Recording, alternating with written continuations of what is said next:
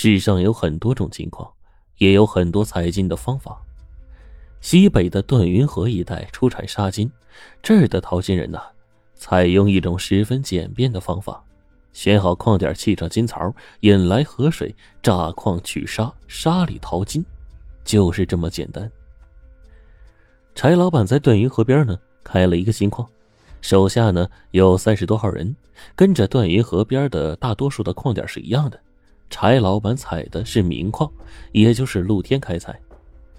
这天呢，柴老板突然从矿上带了十几个人沿河而上，爬上了一处石崖，来到了一方石台，指着一个黑乎乎的洞口，宣布了他的决定：“你们十个人啊，从今以后。”就在这洞子里干。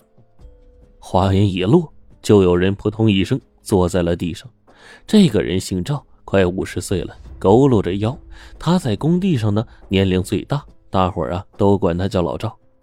老赵抬起头，看着眼前的情景啊，直发呆呀。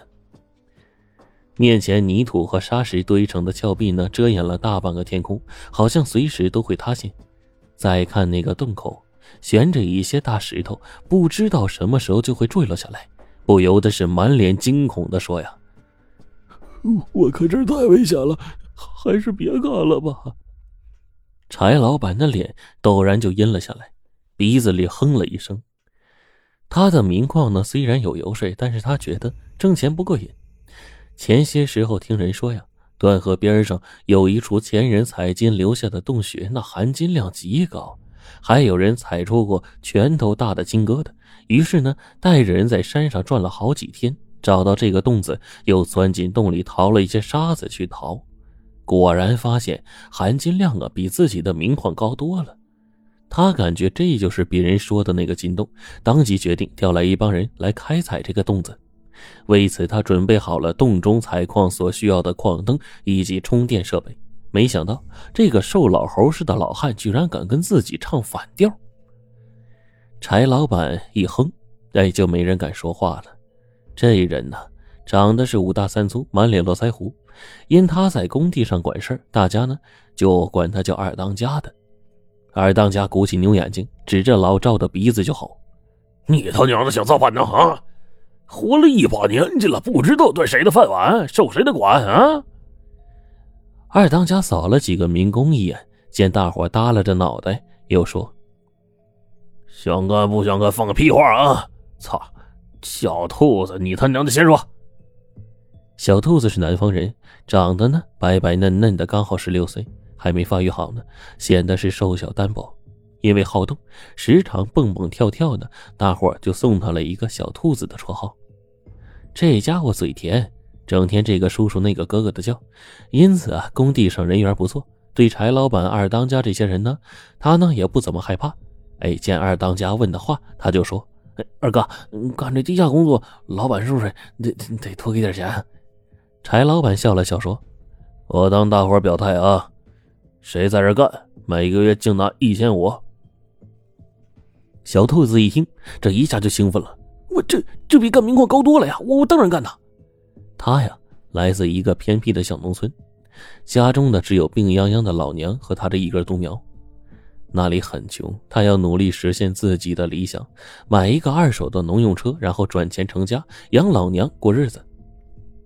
哼，你小子还有点站着撒尿的样子，老子也在这陪着你们干，不愿干赶紧滚。其他几个人表示要干，其中呢就有两个人是二大家的亲信。只有老赵把脸藏在裤裆里，不吱声。柴老板就说：“老赵啊，你最稳重，是工地上最好的炮手，在这洞里爆破技术要求高，交给别人呢，我不放心。你也为大伙考虑考虑。”这老赵听他这么一说呀，又想到自己要挣钱供儿子上学，终于点头答应了。柴老板安排好金洞这边的事呢，就回了明矿。随后啊，二当家带着这帮人呢，起好金槽，搬来了工具、炸药、粮食，就在这安顿下来了。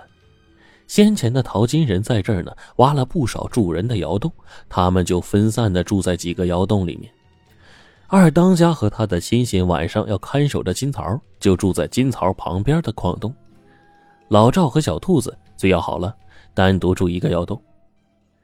一干人在二当家的指挥下，每天是钻进金洞里面，贴着金石取沙石。这个洞口啊，有一人多高，一米多宽，里面还有数不清的岔洞，迷宫一般。老赵每天负责爆破、做饭、给矿灯充电，干点杂活。其他人呢，经理出沙石料，用架子车推到平台上，往金槽里灌。柴老板每隔两三天就过来一次，看一看采金的情况，或者呢支开其他的民工，留下二当家和亲信取金槽，然后呢带上金子就走。干了十来天，小兔子胆也大了。有一次啊，别人歇息的时候，他钻进了一个岔洞。过了一阵，对大伙说：“喂，你们猜我捡到啥东西了？”几个矿灯一照过去，就见小兔子双手背在后面。哎，脸上笑吟吟的，老赵就问他说：“捡到金疙瘩了？”小兔子说：“哎，就是啊。”说着，哎，就亮出手里的东西。老赵看到，当即吓得眼睛一闭，那是一具惨白的骷髅头啊！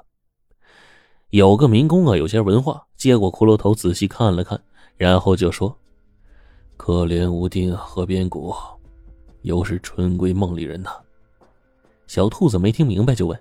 你说啥意思？好像念什么诗似的。那民工说：“是两句古诗。哎呀，前一辈的人留在这儿了，后一辈又来了，不知道谁还会留在这儿，变成这个样子呀。”老赵是越听越不是滋味啊，就骂：“你们两个不知好歹的东西，一个干锤事一个说不吉利话，这矿上啊，非他妈出事不可。”老赵是一语成谶了，矿上还真出事了。他们这个工地啊。平台到下面的金槽呢，将近二十米高。这天，小兔子推着沙石料呢出了金洞，因为是下坡路，它跑了快，该停车的时候没能停住，那架子车呀，借着惯性一路就冲下去了。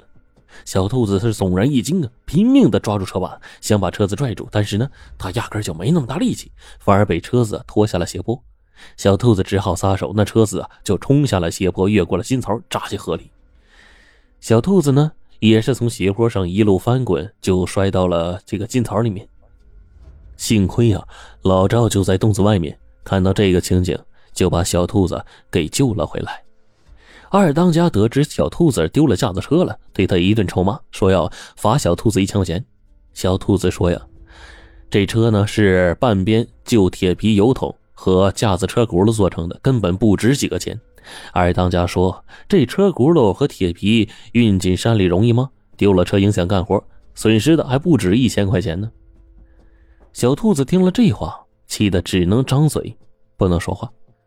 这时呢，已经是秋季了，摔伤的小兔子躺在阴凉晦暗的窑洞里，心里头跟猫抓似的难受。他本来想着再干一段时间，买个二手农用车的钱，哎，差不多了就结了账回家。没想到呢，遇上了这么一件倒霉事不但伤了，反而要倒贴一千块钱。想起了摔下金槽的情景，他又十分的后怕。当时要是摔进河里的话，恐怕这一辈子再也见不到老娘了。想到老娘，他又十分的不安。这与世隔绝，上山几个月来无法得到老娘的一点消息。他现在怎么样了呢？会不会生了重病，正盼着儿子回家呢？想起这些，小兔子啊，一会儿长吁短叹，一会儿哭哭啼啼的。工地上呢，有人备着跌打损伤的白药，老赵找来白药给小兔子治伤。几天之后呢，基本就恢复了。他打定主意，结账回家。